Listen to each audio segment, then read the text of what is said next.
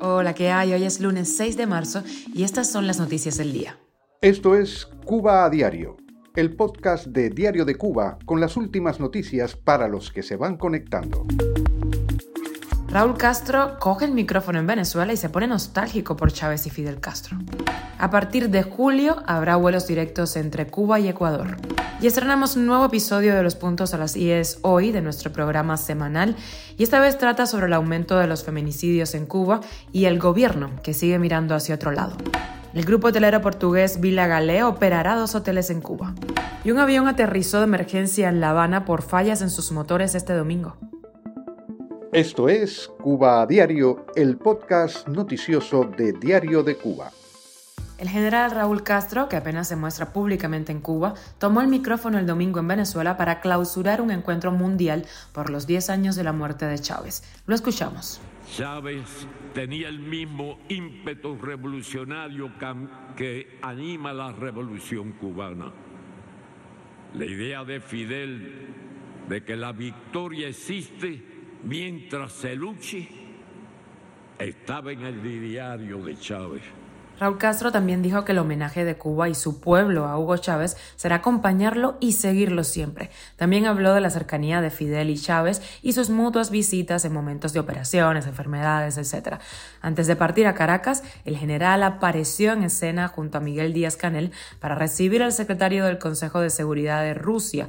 En el encuentro rindieron cuentas sobre el avance de los acuerdos con Moscú.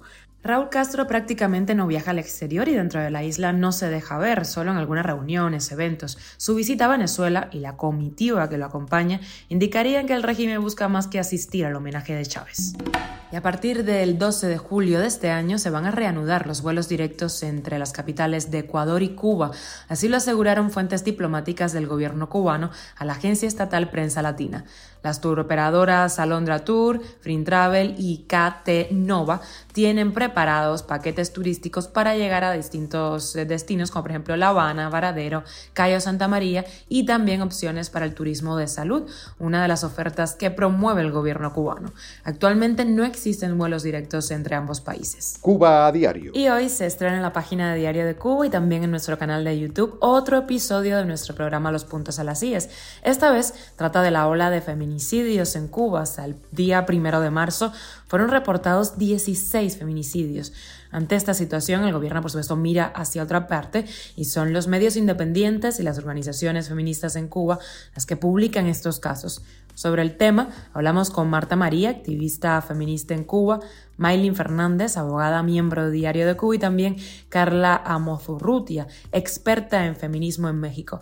Escuchamos el tráiler de este programa. El Estado cubano sigue diciendo que en Cuba ocurren femicidios, o sea, la diferencia sería que em, en un, un, femicidio el Estado no tendría ninguna participación, no habría complicidad, porque el Estado cubano sigue diciendo que no hay crimen de mujer que quede impune. Y esto no es cierto. O sea, si el feminicidio no está tipificado correctamente, por supuesto los operadores del derecho sin ningún entrenamiento eh, no pueden reconocerlo. Eh, Cuba necesita, con este panorama de Código Penal, Código de Familia y la Constitución, haciendo alusión al término, una ley integral contra la violencia de género. Eh, sabemos que una ley por sí sola no va a acabar con el problema. Ninguna ley por sí misma acaba con ningún tipo de fenómeno social pero sí permite visibilizar en primer lugar el fenómeno que es tan importante en la sociedad eh, cubana, que las personas conozcan que están viviendo dentro de la violencia de, de, género. Luego, un tratamiento integral con el que hoy no contamos, ayuda a la prevención, a la detección, a la disuasión de los agresores, a la tutela judicial y a la tutela institucional, así como por supuesto el apoyo psicológico a, eh, y legal a las víctimas. Una de las cosas que hemos visto en México a lo largo de todos estos años es que se han individualizado los feminicidios y pareciera que son casos aislados. Pero cuando hacemos partícipe a la sociedad, la sociedad se da cuenta que cuando matan a una mujer de manera violenta, están también afectando a la comunidad. También es una violencia contra las mujeres desde el ámbito comunitario. Si no volteamos a verlo, si no nos interesa, es también violencia comunitaria y tenemos que también participar de la solución. Recientemente conocíamos que una madre de Luyano, Marlene Rodríguez Gual, pidió ayuda desesperada en redes sociales y afirmó que teme ser víctima de un feminicidio por parte de su expareja, de la que se divorció hace años y no para de acosarla.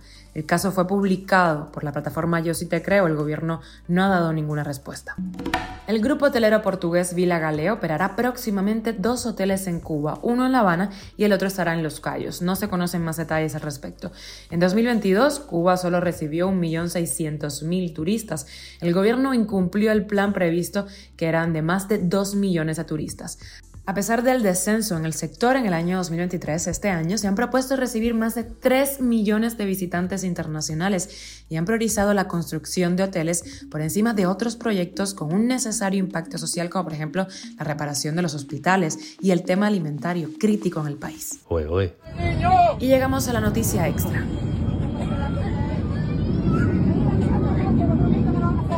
Escuchábamos el momento en el que un avión Boeing 737 de la aerolínea estadounidense Southwest, que cubre la ruta La Habana-Fort Lauderdale, se vio obligado a regresar y aterrizar de emergencia en el aeropuerto internacional José Martí.